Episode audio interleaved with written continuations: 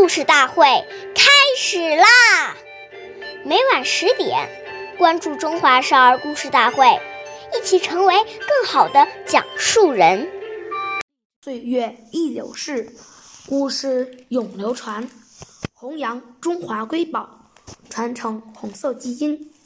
我是中华少儿故事大会讲述人刘继哲，一起成为更好的讲述人。今天。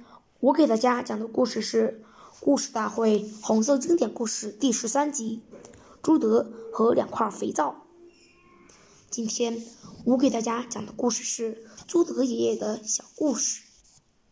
统帅千军万马的总司令，朴素的宛若一农夫。朱德爷爷不但自身廉洁丰功，而且严格教育子女。一九四二年。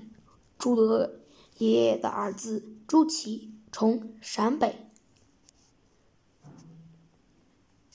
绥德回到延安，参谋潘开文见朱祁洗衣服没有肥皂，便向军委办公厅总处总务处领来了两块肥皂给他用。朱德爷爷看见了，便要求。潘开文退回所领的肥皂，并告诉他以后不能再向公家要东西给朱祁用。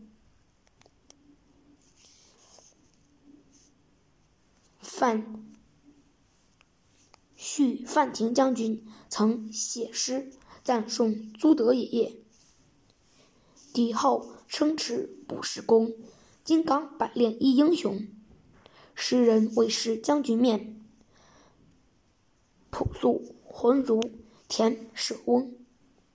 关注中华少儿故事大会，一起成为更好的讲述人。我们下期再见。